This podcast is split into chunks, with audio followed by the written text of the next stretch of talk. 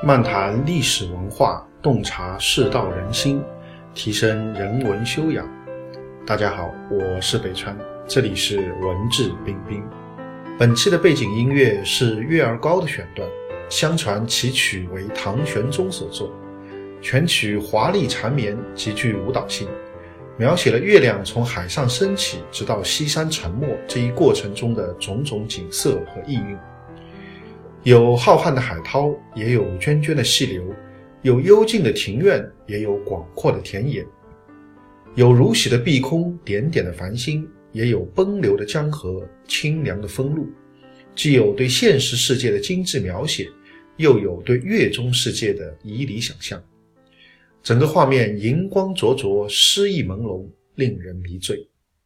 好，下面我们就开始今天的节目。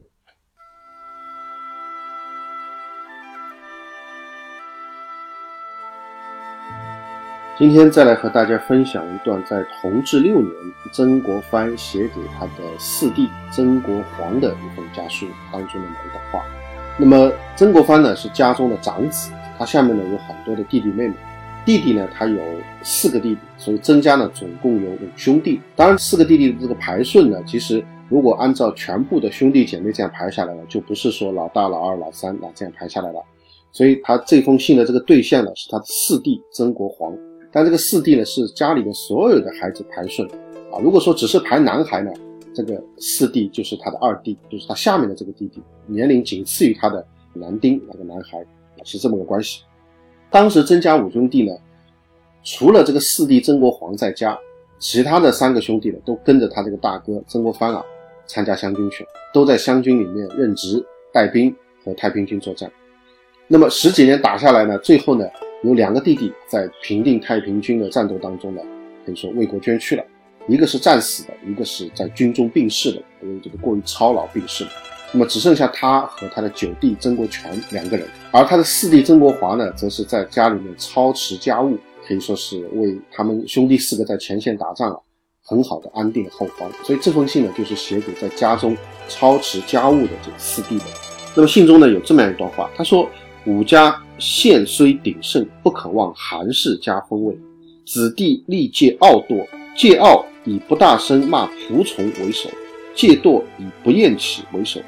武则不忘蒋氏街卖菜篮情景，弟则不忘竹山坳拖背车风景。昔入苦况，安知翌日不在长之？自知谨慎矣。这段话什么意思呢？就是说我们家现在啊，虽然发达了，虽然就兴盛了。因为那个时候太平军已经灭亡了，曾国藩也好，曾国荃也好，甚至曾国煌也好，他们家族啊都受到朝廷很大的封赏，名声也很大，所以他们家呢已经达到鼎盛了。但是呢，他说我们不能忘记以前做寒门的时候，就是做穷人家的时候，做没有地位家的时候，家风是什么？我们家的这个小孩子啊，要历戒两样东西，第一个戒傲慢，第二个要戒懒惰。戒傲慢的什么呢？就是要对家里面的这些仆人啊、管家啊、这些婢女啊、丫鬟啊，要对他们要好，不能要大声的骂他们，不能大声的对他们说话。这个是戒傲慢，因为傲慢往往就容易从这里产生。那么戒懒惰是什么呢？以早上不睡懒觉为很重要的一个原则，要早起。大家都知道，曾国藩是非常注重他自己的早起以及家族弟子的这个早起的。当年李鸿章早起的习惯，就是被他在军队里面啊，在湘军的这个部队里面培养出来的。所以他写给自己的弟弟也是这样的一种风格啊，就说我们曾家的孩子们啊，大家早上都不能睡懒觉，要早起。然后呢，他也讲了两件往事。他说：“我告诉自己不能忘记当年小时候我在蒋氏街卖菜篮贴补家用的这个情形。然后呢，弟弟你呢，你也不要忘记当年在竹山坳里面帮人家拖这个背车啊，拖着这个装石碑的这个车啊，赚工钱的这个日子。”我们两个如果都能不忘记过去家境不是很富裕啊，没有什么社会地位的时候，我们还要做这些苦活来贴补家用，不忘记这个日子的话，那么我们保住这个家业就是有希望的。最后他还说了一句话，他说：“昔日苦况，安知一日不在长之呢？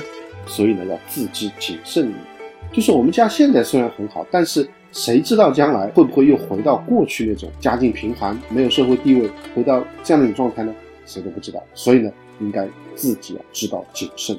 所以这封信这段话当中，其实一展现了曾国藩的一贯的这种谨慎的作风、居安思危的这种作风；二，他提出了这个富家子弟啊需要戒除的两大弊端，第一个就是傲慢，第二个就是懒惰。